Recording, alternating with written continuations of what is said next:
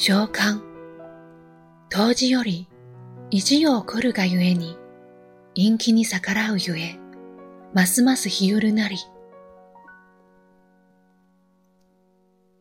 お正月が明ける頃、一年で最も寒い寒の時期に入ります。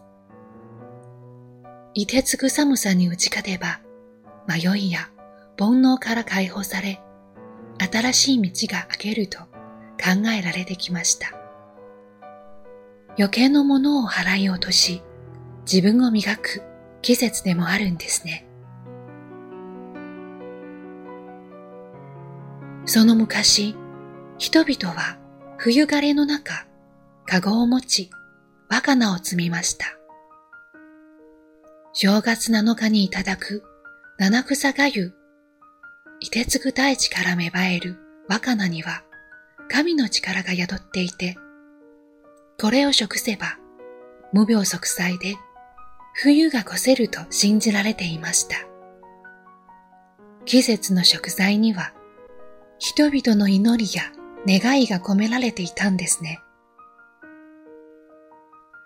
静かに始まる春支度。